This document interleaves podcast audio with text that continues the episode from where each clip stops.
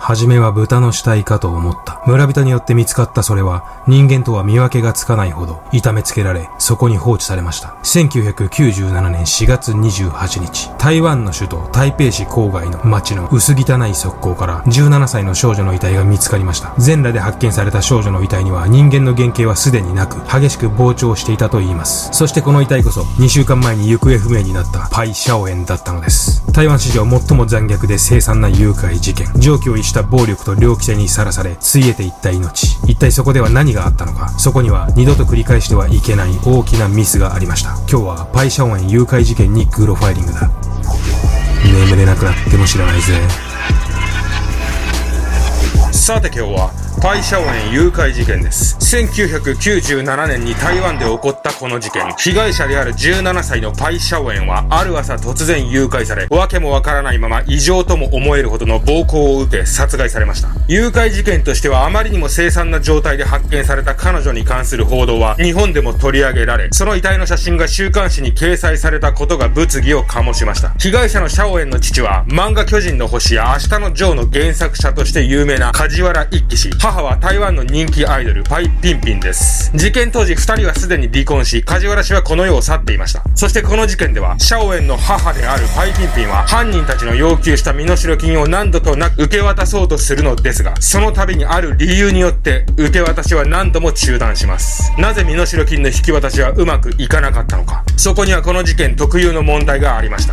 では行ってみましょう。1997年4月14日午後、その日、シャオエンの母であるパイピンピンは番組の収録のために来ていたテレビ局の控室で一本の奇妙な電話を受けます。長江ゴルフ場の入り口付近に娘を探しに行け。そう言うと男は一方的に電話を切りました。ボイスチェンジャーで音声加工されたその男の声は、まさに誘拐犯のそれでした。この日、朝早く自宅を出た17歳のシャオエンは、高校への登校中に誘拐されていたのです。一本の電話から始まった誘拐事件は、台湾史上最もおぞましく、極めて残酷なものへと発展していくのです。ピンピンがテレビ局の控室で誘拐犯からの電話を受けた時から遡ること数時間。4月14日、朝の7時半、いつものように高校へ登校するシャオエンの前に、突然一台のバンがやってきて、無理やり彼女を車内に押し込みました。実行犯はチェン、リン、コウの3人。男3人がかりで車内に押し込まれたシャオエンは、抵抗する間もなく、そのまま彼らが用意しておいた借家に連れ込まれました。そしてここからシャオエンに対して目を背けたくなるほどの拷問の日々が始まるのです。誘拐の電話を受けたピンピンは、すぐに指定された場所へ向かいます。そこに何があるのか、娘がいるのか、数人で周辺を探しますが、手がかりは何も見つかりません。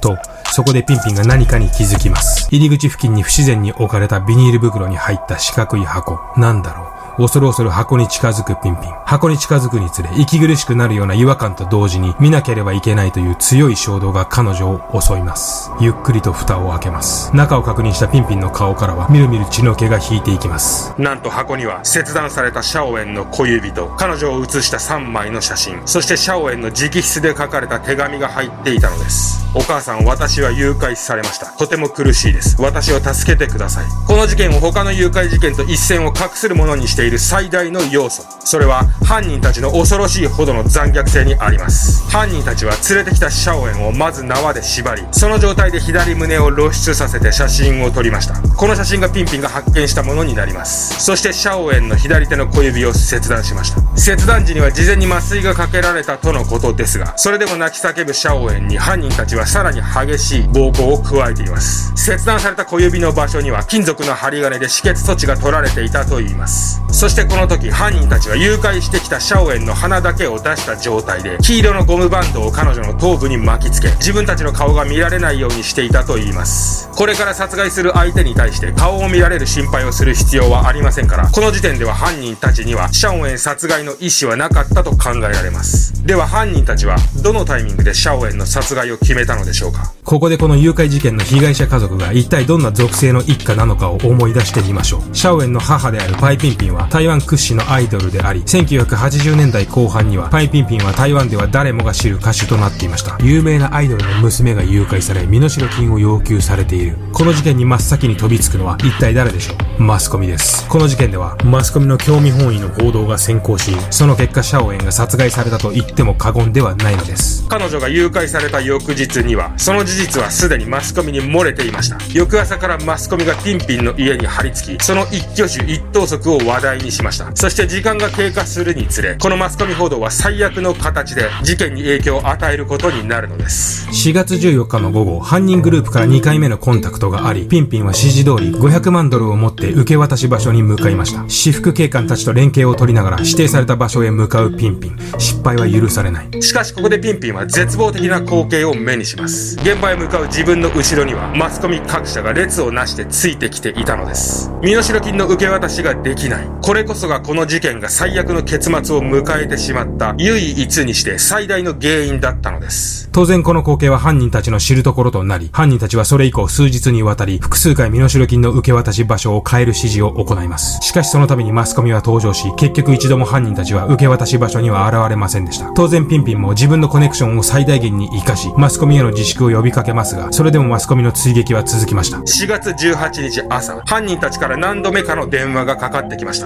娘の安否だけでも確認したいピンピンは、この時、彼らにあることを尋ねます。私の親友の名前を娘に聞いてください。娘がまだ本当に生きているのなら、正しい答えが返ってくるはず。そして彼らの口から出た答えは正しいものでした。そうです。この事件ではまだシャオエンは生きていたのです。彼女は想像を絶する恐怖と戦いながらも懸命に生きようとしていたのです。しかし彼女はこの日の午後、殺害されてしまうのです。シャオエンの遺体の検視を担当した検視官は、これほどまでに凄惨な遺体は今まで見たことはないと言ったと言います。異常なほどの暴力にさらされたシャオエン。何の恨みもない17歳の少女になぜそこまでの暴力を加えることができたのでしょう。シャオエンが受けた苦痛はとてもこの世のものとは思えないものでした。そしてシャオエン殺害から4日後の4月23日、この日犯人たちから最後のコンタクトがあり、ピンピンは受け渡し場所に出向きますが、そこにいるのはマスコミだけでした。やはり犯人たちは現れませんでした。4月25日、なんとか犯人のアジトを発見した警察はそこに踏み込みますが、主犯格の3人はすでに逃亡した後でした。その後、チェン、リン、コウの3人は全国指名手配となります。そして4月28日、シャオエンの遺体が台北市の郊外で発見されます。検視の結果、直接の死因は頭部と腹部の横断による出血多量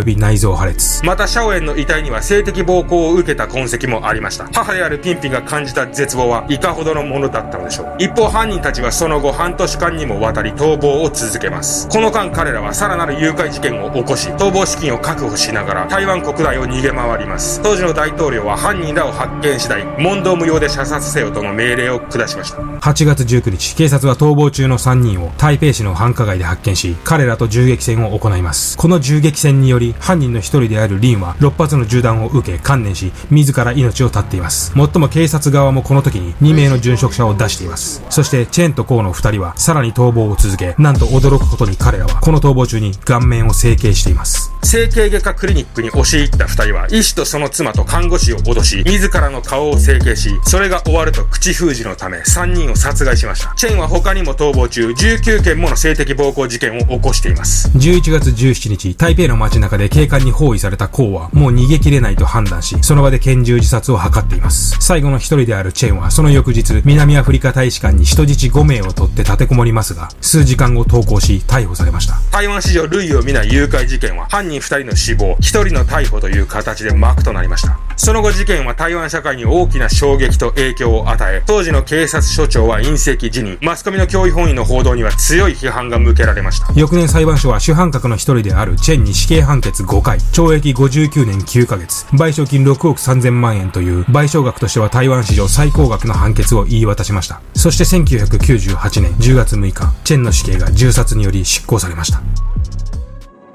いかがだったでしょうか？うん、言葉もないくらい凄惨かつ残酷な事件でした。すべての事件でそうですけども、まあ、すでに起こってしまったことに対して我々は何もできません。非常に無力だと思います。その事件をなかったことにはできませんので。ただその事件の風化を防ぎ、詳細を知り、多くの人が追体験することによって、何か自分たちなりの対策を考えることは我々にもできると思います。誤解を恐れずに言えば、それが教訓ということなんだと思います。